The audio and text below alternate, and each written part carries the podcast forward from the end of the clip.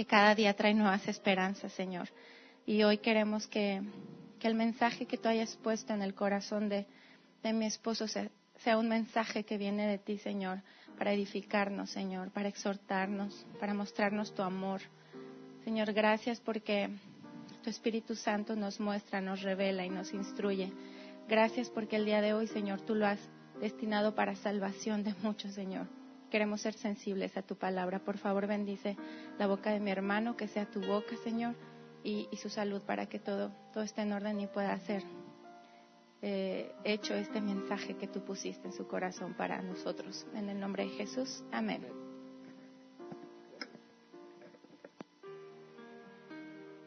¿Se escucha? ¿Se escucha? Ya, bien. ¿Cómo están? Este, buenas tardes. Este, bien. Bueno, pues vamos, vamos a entrar porque traemos mucho material. El tema de hoy tiene que ver con la gracia, que la gracia es un concepto básico, básico, básico en nuestro caminar cristiano. Desgraciadamente no muchas veces lo tenemos claro.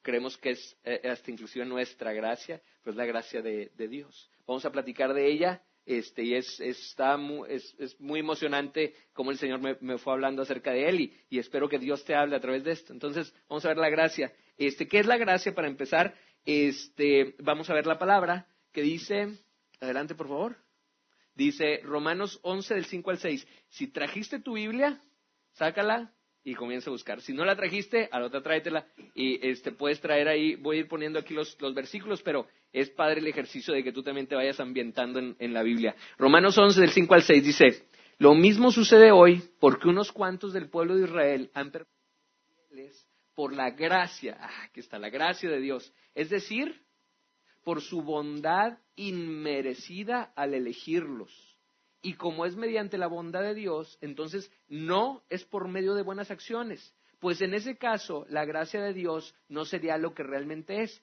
gratuita inmerecida. Aquí ya tenemos, ya tenemos el, el concepto. Vamos a armarlo. Adelante, que es, este, es gratuito, eso es importante, es gratis, y es un regalo, es inmerecido. Un regalo no te lo ganaste. por lo menos el regalo que te da Dios no te lo ganaste.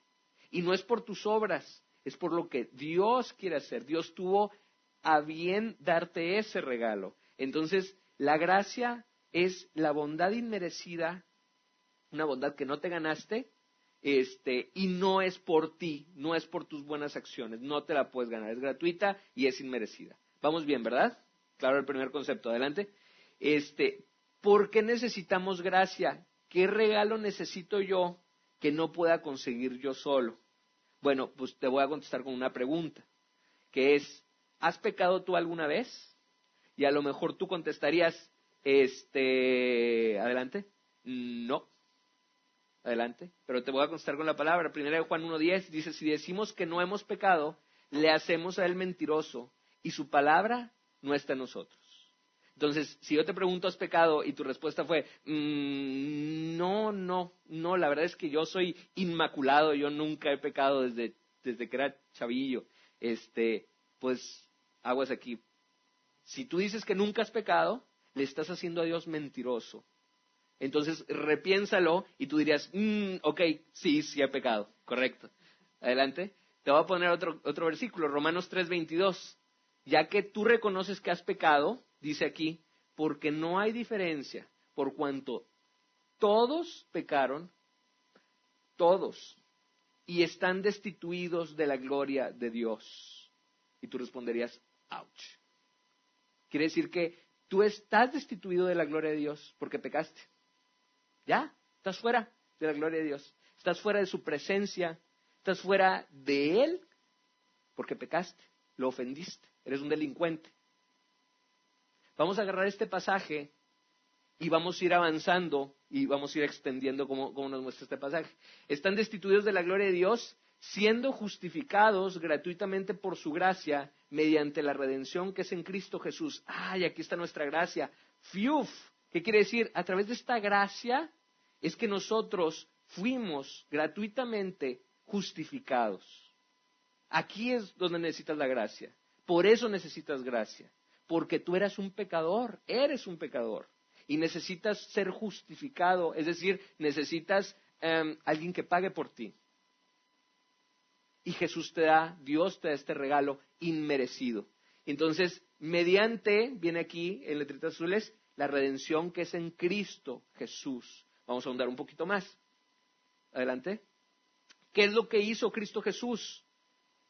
Adelante. Dice, vamos a recuperar el, el, versículo, porque no hay diferencia por cuanto todos pecaron y están destituidos de la gloria de Dios, siendo justificados gratuitamente por su gracia, mediante la redención que es en Cristo Jesús, a quien Dios puso como propiciación por medio de la fe en su sangre para manifestar su justicia. A ver, barajémela más despacio. ¿Qué es la propiciación? ¿Qué es eso? ¿Qué es la remoción de la ira por un regalo? Dios quitó su ira a través de este regalo, lo removió. Eso es propiciación. ¿Qué quiere decir? Jesús se entregó para esa ira, ese castigo que te tocaba a ti porque eres un pecador, como ahorita reconociste, quitarlo. Dios puso a Jesús para hacer eso. Y entonces aquí tenemos el crimen, que es pecaste, tenemos el castigo, estás destituido, pero aquí tenemos la solución. Cristo Jesús se ofreció en propiciación, se quitó, se ofreció para quitar de ti ese castigo. Dice, por medio de la fe en su sangre. ¿Qué onda con eso de la sangre? ¿Quién tiene que sangrar? O sea, ¿por qué? ¿Por qué Jesús, que probablemente has escuchado alguna vez, Jesús tuvo que sangrar o Jesús tuvo que morir por ti? A lo mejor lo has escuchado muchas veces, pero no sabes por qué. Este, eh, este pasaje me, encantó mucho porque en, prácticamente en tres versículos resume el, el que tenemos, el crimen, el castigo y la solución, que es Jesús. Vamos a meternos a esa solución que tiene que ver con la gracia. Vamos a meternos a Jesús. Y para entender el sacrificio de Jesús tenemos que entrar al libro de Levítico. ¿Alguien ha escuchado el libro de Levítico alguna vez? ¿No? ¿Alguien lo ha leído?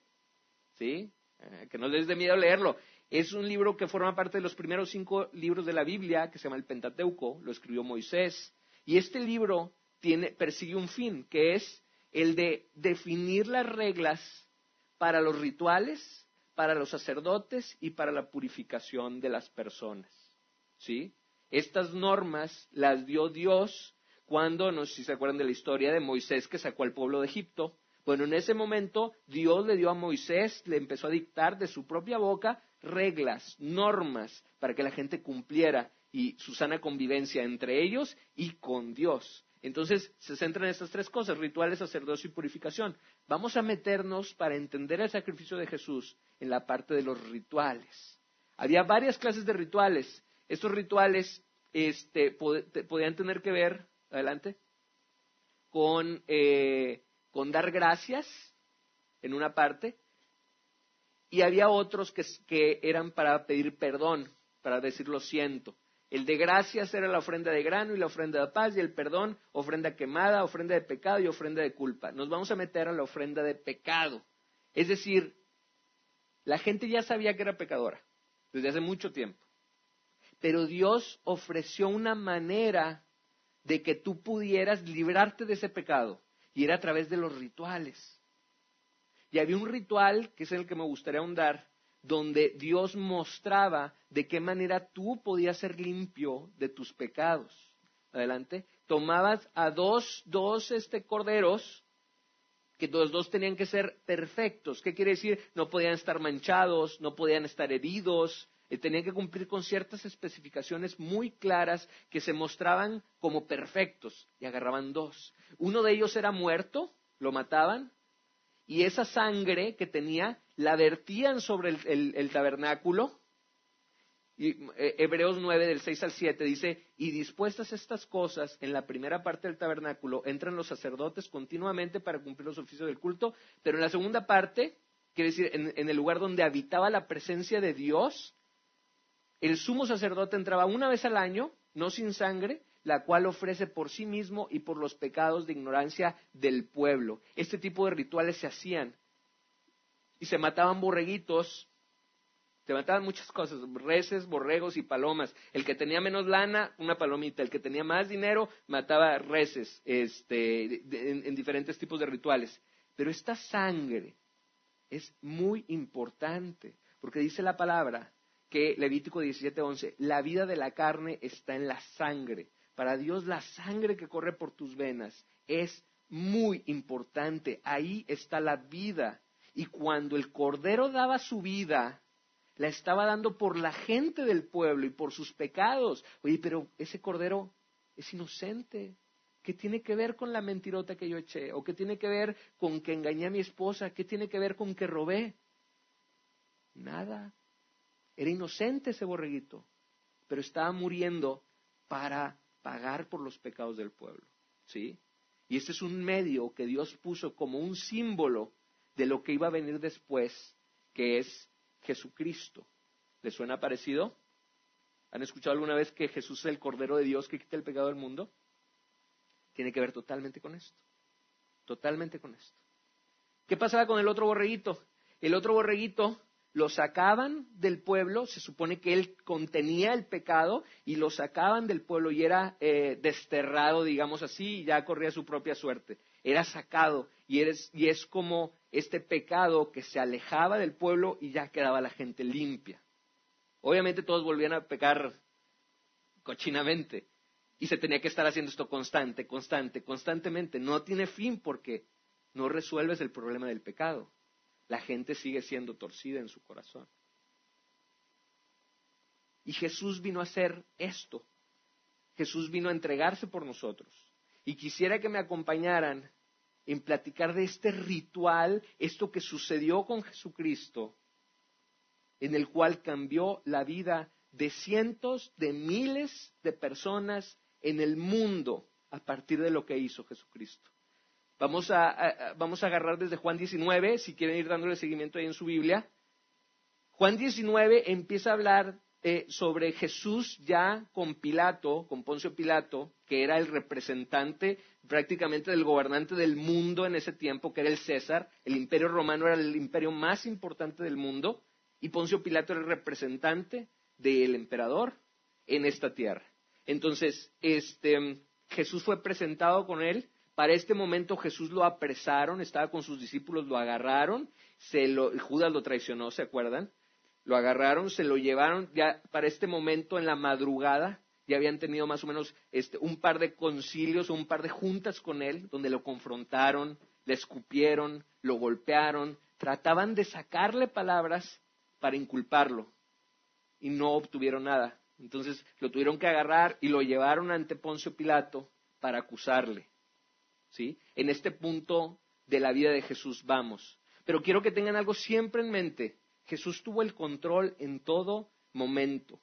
Judas fue y le dio información a los, a los, este, a los judíos, a los, a los miembros del Sanedrín, porque Jesús dijo que alguien lo iba a traicionar. ¡Pum! Apuró a Judas. Y Judas se fue y lo entregó. ¿Sí? Jesús ya se había escapado muchas veces de la gente que lo quería capturar. Lo pudo haber hecho otra vez fácilmente, pero Jesús sabía que era su tiempo. Y ahorita lo vamos a ver. Entonces sígueme por favor con la lectura. Juan 19 desde el 1. Así que entonces tomó Pilato a Jesús y le azotó. Adelante. ¿Con qué los azotaban? Tenían un mango de madera, que de ahí salían estos este, látigos que tenían puntas de acero, tenían bolitas de acero, tenían pedazos de hueso a la gente la tenían que poner de esta manera, como, como aparece aquí abajo. ¿Para qué? Para que entraba el latigazo y pudiera pescar, pudiera pescar carne. Este, la gente que era azotada eh, padecía bastante, prácticamente se le destrozaba la carne de la espalda al hacer eso. Eso, eso significa en este versículo, cuando dice que le azotó, Jesús fue azotado. Adelante. Y si los soldados le entretejieron una corona de espinas y la pusieron sobre su cabeza y cuando ves espinas, muchas veces nos acordamos, pues, como de esa este, aureola, digámoslo así, que, suelen ponerse en las, en las imágenes. Realmente la corona que ellos podían llegar a usar, por su contexto cultural, era esta, completa, completamente llena de espinas. No se tiene detectada exactamente cuál planta era, pero eh, este, eran espinas bastante, bastante grandes en las que están concluyendo.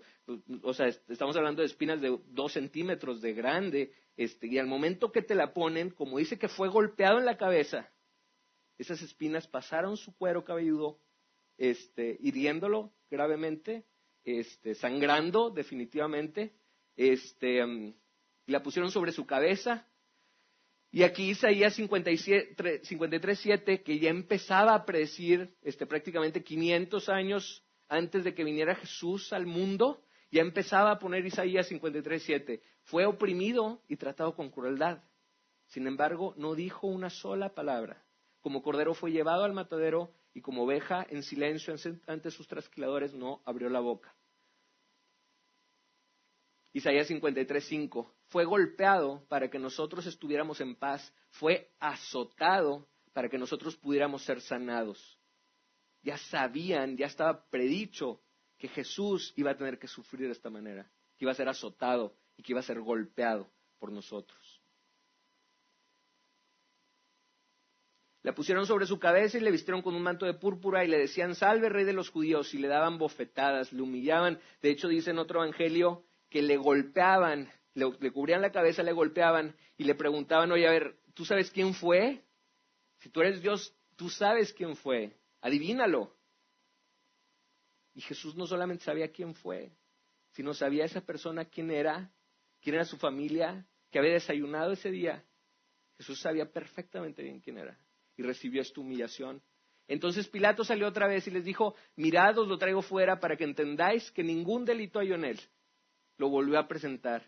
Y salió Jesús llevando la corona de espinas y el manto de púrpura. El manto de púrpura se ponía este, cuando una persona tenía autoridad, ¿sí? para mostrar que, que era de la realeza, y se lo pusieron definitivamente como una burla.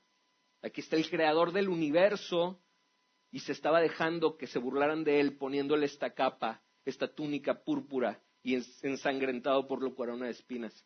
Y Pilato les dijo, aquí el hombre. Cuando vieron los principales sacerdotes y los aguaciles dieron voces diciendo, crucifícale, crucifícale. Y Pilato les dijo, tomadle vosotros y crucificarle, porque yo no hallo delito en él. Como ahorita vimos en Isaías, él era inocente. No lo podían culpar de nada. Y la autoridad así lo reconocía. Adelante. Juan 19, los judíos le respondieron, nosotros tenemos una ley y según nuestra ley debe morir porque se hizo a sí mismo hijo de Dios. Cuando Pilato oyó decir esto, tuvo más miedo. Pilato tenía una idea de quién era Jesús. Su esposa ya le había dicho que había soñado con él inclusive. Y Pilato cuando supo que lo estaban acusando de hacerse como Dios, tuvo miedo de tener en sus manos el destino de quien desea ser Dios y que probablemente era. Y entró otra vez en el pretorio, es, lo metió otra vez como a esta casita y le dijo a Jesús, ¿de dónde eres tú? Mas Jesús no le dio respuesta. Entonces le dijo Pilato, ¿a mí no me hablas? ¿No sabes que tengo autoridad para crucificarte y que tengo autoridad para soltarte? Adelante. Y Jesús respondió, ninguna autoridad tendrías contra mí si no te fuese dada de arriba. Por lo tanto, el que a ti me ha entregado, mayor pecado tiene. Desde entonces procuraba Pilato soltarle, cuando escuchó la respuesta de Jesús, Pilato trató de todas maneras posibles de que Jesús volviera a su casa, de soltarlo. No quería él hacerle daño, digámoslo así. Prefería no. Desde entonces procuraba Pilato soltarle, pero los judíos daban voces diciendo, si a este sueltas, no eres amigo de César. Todo el que se hace rey a César se opone. Entonces Pilato, oyendo esto, llevó afuera a Jesús y se sentó en el, en el tribunal, en el lugar llamado el enlosado y en hebreo Gabata era la preparación de la Pascua y como la hora sexta. ¿Qué es la Pascua? La Pascua es la fiesta que se celebraba cuando, no sé si se acuerdan, en las, eh, en las eh, varias, eh, ¿cómo se dicen? plagas, exacto, bien. En las plagas que mandó Dios a Egipto, ya la última plaga, Dios mandó un ángel de la muerte, así se llamaba, y mató a todos los primogénitos que no tuvieran una señal en su dintel de la puerta con sangre de cordero. Otra vez, el símbolo de la sangre del cordero. Este, entonces esta, esta fiesta donde se pasó, o sea, donde Dios los saltó, Passover se llama en, en inglés, esta es la fiesta que estaban por celebrar. Y qué interesante que estaban a punto de crucificar a Jesucristo. En esa fiesta, justamente. Entonces, este, Y como era la hora sexta, entonces dijo a los judíos, he aquí vuestro rey. Pero ellos gritaron, fuera, fuera, crucifícale. Y Pilato les dijo, a vuestro rey he de crucificar. Y respondieron los principales sacerdotes, no tenemos más rey que el César. Imagínate esto. Estaban negando prácticamente la autoridad de Dios y estaban diciendo que su autoridad es César cuando realmente siempre se negaron a estar sometidos al César. Así que entonces lo entregó a ellos para que fuese crucificado. Tomaron pues a Jesús y le llevaron. Juan 19, versículo 17. Y él cargando su cruz, la cruz que cargaba eh, oscilaba entre los 50 y 70 kilogramos, este, y más o menos se, promedia que él pudo haber caminado este, 600, 700 metros con la cruz a cuestas. Este, 70 kilogramos es una muy buena cantidad de kilos y más cuando tienes la espalda destrozada por los latigazos que te dieron. Salió al lugar llamado de la calavera, en hebreo Gólgota, y ahí le crucificaron con él y a otros dos, uno en cada lado y Jesús en medio. Y ese ser crucificado, este, adelante, eh, lo tuvieron que clavar. Los clavos eran más o menos de 18 centímetros de largo para soportar el peso tuvo que ser eh, físicamente por las muñecas, porque si no, si, te clavan por aquí directamente, tu carne se quiebra, pues, porque estás cargando todo tu peso. Este, se, estima que pudo ser de las muñecas. Salmos 22, 16 ya lo decía desde antes, mucho más de 500 años antes de que naciera Jesucristo. Han atravesado mis manos y mis pies. Para este momento la crucifixión todavía no existía. No existía la crucifixión. Y estaba diciendo David, profetizando que Jesús iba a lastimar sus manos, iban a lastimar sus pies. Y Jesús no fue crucificado solo, Jesús fue crucificado adelante con otros dos, otros dos este, criminales, los dos ladrones. Usualmente las imágenes que tenemos de Jesús crucificado son más o menos así. Este, no les dejaban la ropa, versículos más adelante vamos a ver que se van a, jugar los guardias la ropa de Jesús, se la van a jugar con dados. Jesús fue crucificado totalmente desnudo. Y al lado de ellos, al lado de él, habían dos, dos criminales. Isaías 53, 12 dice que fue contado entre los rebeldes. Jesús estuvo entre rebeldes, estuvo entre verdaderos criminales, verdaderos ladrones. Este, y él siendo inocente, obviamente. Escribió también Pilato un título que puso sobre la cruz, el cual decía Jesús Nazareno, rey de los judíos. Y muchos de los judíos leyeron este título porque el lugar donde Jesús fue crucificado estaba cerca de la ciudad y el título estaba escrito en hebreo, en griego y en latín, para que todo el mundo lo viera y pudiera apreciar el título de esta persona. Dijeron a Pilato los principales sacerdotes de los judíos, no escriba el rey de los judíos, sino que él dijo, soy el rey de los judíos, que es otra cosa. Y Pilato dijo, lo que he escrito, escrito. Y así es como se quedó. Cuando los soldados hubieron crucificado a Jesús, tomaron sus vestidos e hicieron cuatro partes, uno para cada soldado, y tomaron también su túnica, la cual era sin costura, de un solo tejido de arriba abajo, y Jesús quedó totalmente desnudo. Entonces dijeron entre sí, no la apartamos, sino que echemos suerte sobre ella, a ver de quién será. Y esto fue para que se cumpliese la escritura que dice, repartieron entre sí mis vestidos y sobre mi ropa echaron suertes, y así lo hicieron los soldados, que es Salmos 22, 18. Lo pueden ver en sus Biblias. Este, Jesús estaba entonces este, atravesado de sus manos, atravesado de sus pies, totalmente desnudo, herido sumamente de su espalda, herido de su cabeza y sangrando fuertemente, porque son vasos capilares que sangran bastante. Y dice Salmos 22, 16, mis enemigos me rodean como una jauría de perros, una pandilla de malvados me acorrala.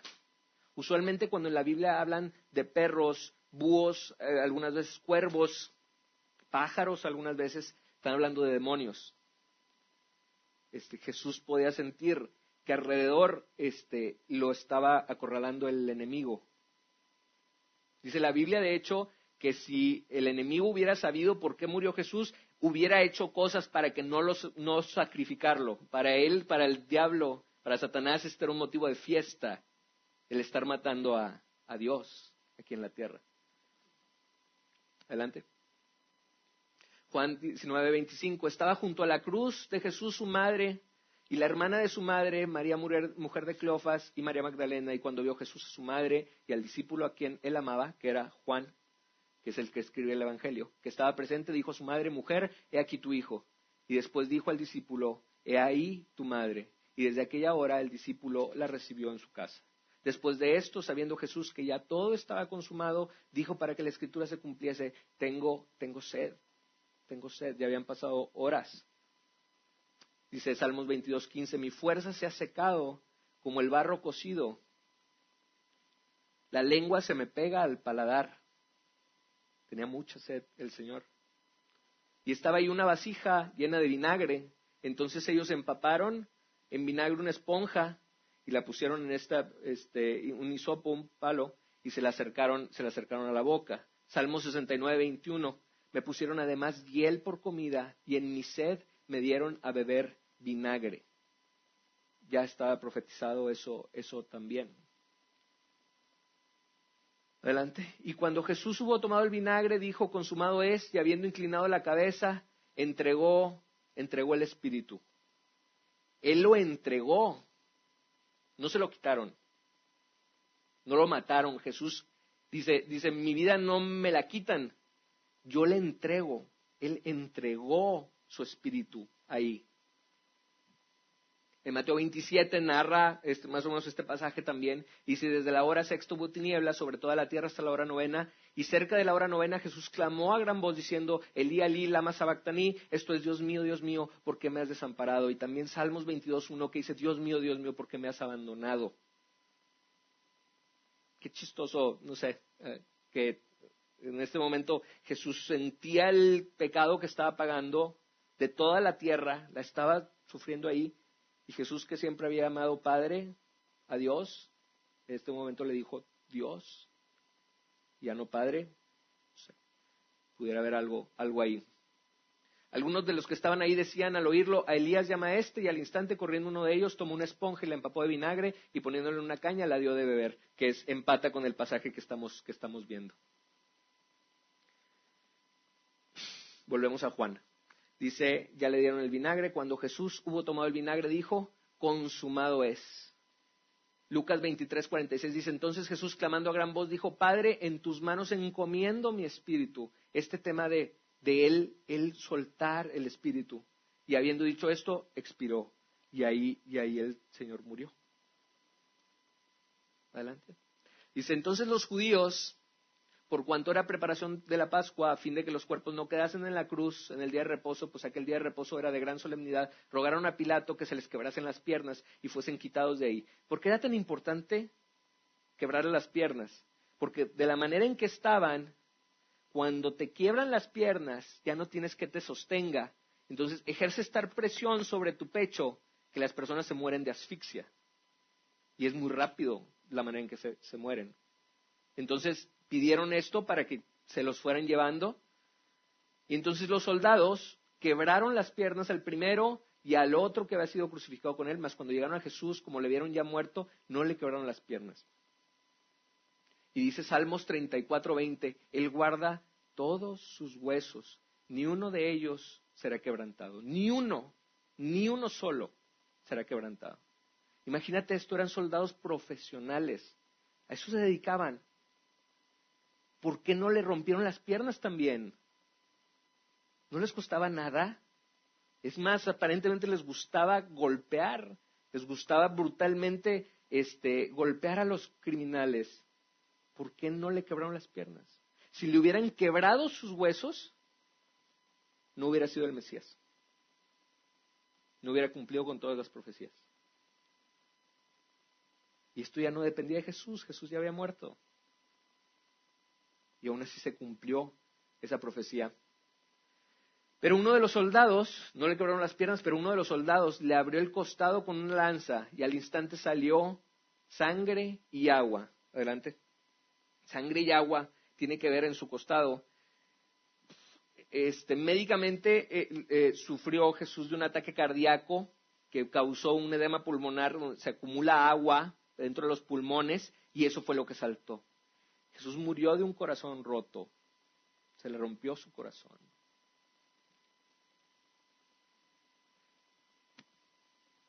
Dice, y también otra escritura dice, mirarán al que traspasaron. Y Salmos 34, 20, y me mirarán a mí, a quien han traspasado. Seguramente cuando vuelva Jesús, es probable que aquellos que le traspasaron lo van a ver otra vez y se van a dar cuenta de quién, de quién era ese a quien traspasaron con una, con una lanza. Adelante. Jesús aquí murió y se sintió un ambiente de desesperanza totalmente en sus discípulos, totalmente. Este, José de Arimatea que era un miembro del Sanedrín, es decir, de los principales de los judíos, fue a pedir su cuerpo directamente a Poncio Pilato, directamente a él. Eso nos habla de que él teniendo acceso al representante del gobernante del mundo, era una persona en muy buena clase social, digámoslo así, y fue y le dio, le, le entregaron el cuerpo a él, a José de Arimatea, y lo puso en su propia tumba, en la tumba de su familia que nunca jamás nunca había sido usada. Este, mm, lo prepararon, lo preparó José, lo preparó eh, este, mm, Nicodemo, gracias. Nicodemo, el que en Juan 3 va y lo busca también, siendo de los principales de los judíos, este, lo hacían en secreto porque no querían pues, ser rechazados por los mismos judíos. Y lo metieron ahí, a su tumba. Y los apóstoles se seguían reuniendo tristes, estaban tristes, porque a pesar de que Jesús se los había dicho, ellos no, no, no estaban seguros de que fuera a resucitar. Este, adelante.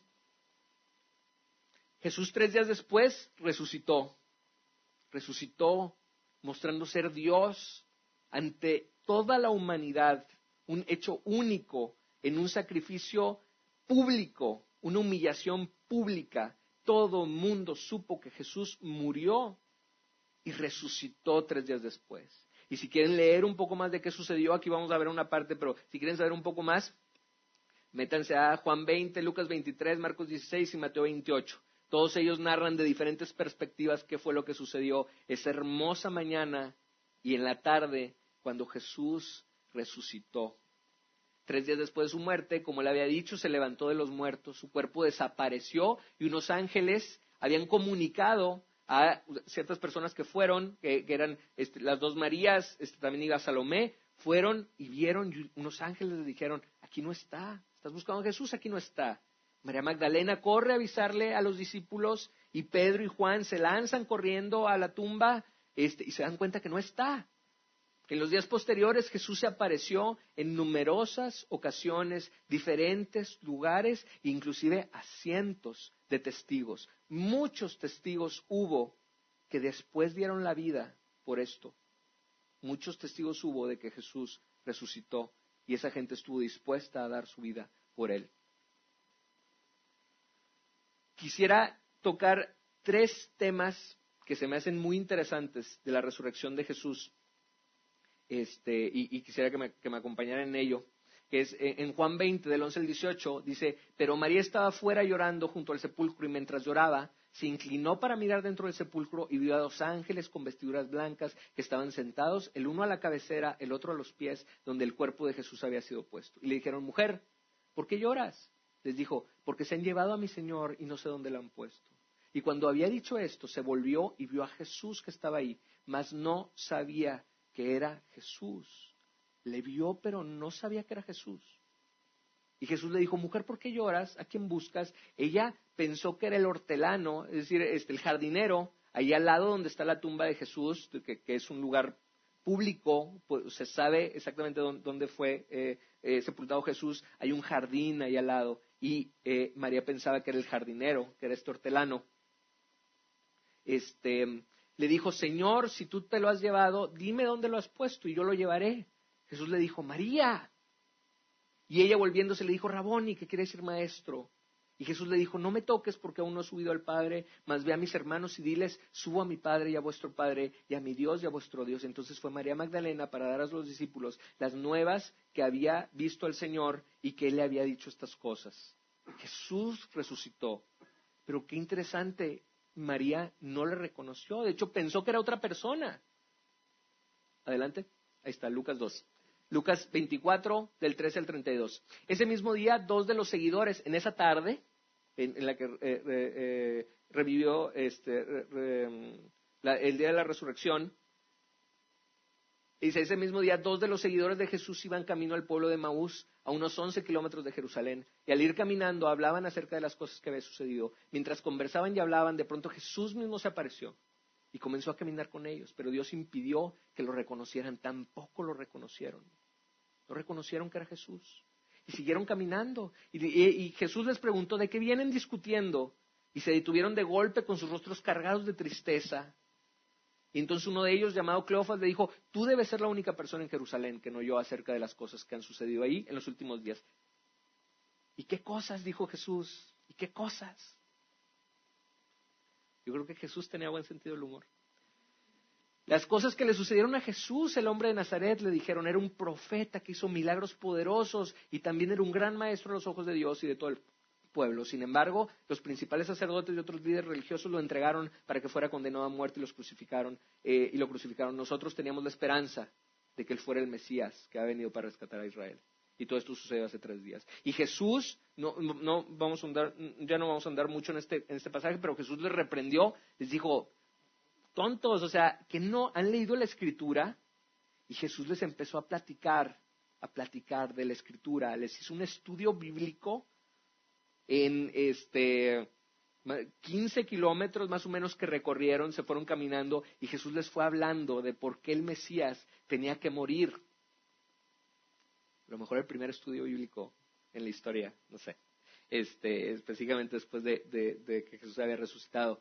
Este, pero qué interesante que no le reconocieron. Eran discípulos de él, o sea, eran sus seguidores. Ya lo habían visto, lo habían escuchado y no lo reconocieron. Le reconocieron solo, después si quieren ver el, pasaje, cuando partió el pan, le reconocieron. Puede ser que le hayan reconocido por sus manos, puede ser que le hayan reconocido por sus llagas, puede ser. Lucas 24 del 33 al 43, ¿qué pasó con estos dos personas de Maús? Una vez que supieron que era el Señor, el Señor se desapareció. Pero estos dos les contaron a los apóstoles cómo Jesús se les había aparecido mientras que iban por el camino y cómo lo habían reconocido cuando partió el pan. Entonces, justo mientras contaban esta historia, de pronto Jesús mismo se apareció de pie en medio de ellos y les dijo, la paz sea con ustedes. Y les dijo, les dijo, pero todos se quedaron asustados y temerosos, pensaban que veían un fantasma. ¿Por qué están asustados? Les preguntó, ¿por qué tiene el corazón lleno de dudas? Miren mis manos y miren mis pies, pueden ver que de veras soy yo. Tóquenme y asegúrense de que no soy un fantasma, pues los fantasmas no tienen cuerpo, como ven que yo tengo. Mientras hablaba, les mostró sus manos, les mostró sus pies. Adelante. Y este es el cuarto pasaje que quisiera revisar con ustedes de la resurrección de Jesús donde eh, en todo esto los, discípulos, pues varios de ellos eran pescadores, este, como Pedro, como Juan, este, eh, como Jacobo. Entonces, pues se pusieron a pescar. Y cuando salieron a pescar, Jesús se les apareció en la playa, pero la gente estaba pescando. Y Jesús les dijo, amigos, ¿han pescado algo? Y ellos les dijeron, no. Entonces, echen la red. Y lo hicieron y no podían sacar la red por todos los pescados. Entonces el discípulo a quien Jesús amaba le dijo a Pedro, es el Señor, era Juan. Este milagro ya lo había hecho en otra ocasión. Y Juan lo reconoció, a pesar de que no se veía, y le dijo, es el Señor. Y entonces Pedro, entonces dice, cuando Simón Pedro yo que el Señor se puso la túnica porque se la había quitado, se tiró al agua y se fue directo para ir con su Señor, se fue directo para ir con Jesús. Y dice, los otros se quedaron en la barca y arrastraron la pesada red este, porque estaban unos 90 metros de la playa, y cuando llegaron encontraron ya el desayuno preparado para ellos. Jesús les estaba haciendo ahí un taco de pescado para desayunar, que eso se usa mucho allá, no los tacos, pero sí el pescado en el desayuno. Traían algunos de los traigan algunos de los pescados que acaban de sacar, dijo Jesús. Así que Simón Pedro subió a la barca y arrastró la red hasta la orilla, y había 153 pescados grandes, y aún así la red no se había roto. Ahora acérquense y desayunen, dice Jesús. Y miren lo que dice Juan. Dice, ninguno de los discípulos se atrevió a preguntarle, ¿quién eres? Porque todos sabían que era el Señor. Pero ¿por qué hay esta duda? ¿Por qué dudaban? O sea, ¿por qué? Imagínate que estás ahí con una persona y no sabían a ciencia cierta si era Jesús. Dice, pues no, como que no sabíamos, o sea, pero por dentro todos sabíamos que era Jesús. Nadie se se atrevió a preguntarle, oye, ¿quién eres? Porque todos sabían que era Jesús. ¿Pero por qué? Se pasaron años con él. ¿Por qué? Si tomamos la profecía bíblica en serio, este, creo que podemos hallar unas pistas este, interesantes. Adelante. Isaías 52, 13 dicen, miren mi siervo prosperará, será muy exaltado, pero muchos quedaron asombrados cuando lo vieron. Tenía el rostro tan desfigurado que apenas parecía un ser humano y por su aspecto no se veía como un hombre. Le destrozaron su rostro a Jesús. Y la gente se iba a sorprender al verlo. Isaías 54, Jehová el Señor me dio lengua de sabios para saber hablar palabras de alcanzado. Despertará mañana tras mañana, despertará mi oído para que oiga como los sabios. Jehová el Señor me abrió el oído y yo no fui rebelde ni me volví atrás. Di mi cuerpo a los heridores y mis mejillas a los que me mesaban la barba. No escondí mi rostro de injurias y esputos. Mesar significa tirar o arrancar. Si tomamos esta profecía como que es de Jesús y que entregó su vida y su carne por nosotros, es probable que estos soldados romanos no solamente lo golpearon brutalmente, sino que le arrancaron su barba. Y puede de repente hacernos sentido porque no lo reconocían, porque había unas grandes cicatrices en donde antes era su, su rostro de Jesús.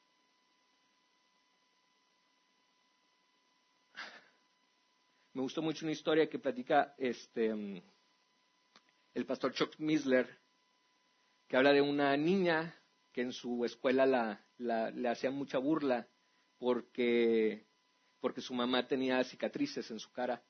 Y le hicieron burla desde niña por su mamá. Cuando la niña creció, la mamá le explicó que, que hubo un incendio en el que ella estaba y logró sacarla ella viva, pero sufrió grandes heridas en su rostro. Y a partir de ese día, las heridas de su mamá ya no se convirtieron en objeto de vergüenza, sino de orgullo. Se volvieron las heridas más hermosas que alguien pudiera tener. Yo no sé si cuando lleguemos con Jesús, Él va a tener las mismas heridas. No sé. Este, existe la probabilidad de que sí. Apocalipsis lo muestra de otra manera. Este, pero también dice Juan que vio al cordero inmolado, lo vio, lo vio todavía inmolado, es decir, lo vio golpeado. Me pregunto si cuando lleguemos con él le podremos ver su rostro y seremos confrontados por ese rostro que sufrió por nosotros y seremos confrontados por el gran amor que nos tuvo cuando dio su vida, cuando dio su carne y se humilló por nosotros. Y a pesar de que ese rostro, dice Isaías 53, que no se va a ver como el de un humano, yo creo que va a ser el rostro más hermoso que jamás hayamos visto, porque es el rostro que se entregó por nosotros. Adelante. Entonces creo que ya nos queda muy claro que es gracia. Es un regalo inmerecido. Yo soy el culpable de que Jesús muriera. Él murió por mí. Murió por mí. Para salvarme de mis pecados. para pagar por ellos, sufrió esta muerte terrible, horrenda, una humillación pública. Y eso es gracia. Romanos 5, del 6 al 8, dice, cuando éramos totalmente incapaces de salvarnos, Cristo vino en el momento preciso y murió por nosotros pecadores. Ahora bien, casi nadie se ofrecería a morir por una persona honrada, casi nadie. Aunque tal vez alguien podría estar dispuesto a dar su vida por una persona extraordinariamente buena. Imagínate que te tomaran en la calle y que te dijeran, tienes que dar tu vida en este momento. Yo la daría por mi familia, pero que te dijeran, vas a dar tu vida por ese que está caminando ahí en la calle. No lo conozco, no sé quién es, no sé cómo trata su familia, no sé si es un ladrón, si es un mentiroso, si es un infiel, no lo sé, no lo sé. Jesús. Pero Dios mostró el gran amor que nos tiene al enviar a Cristo a morir por nosotros cuando todavía éramos pecadores. Y Jesús te conoce perfectamente bien y sabe de tus momentos más horrendos, de tu pecado más asqueroso, del día de tu humillación, de tus momentos más humillantes cuando cometías los pecados más vergonzosos y que no se los quieres contar a nadie.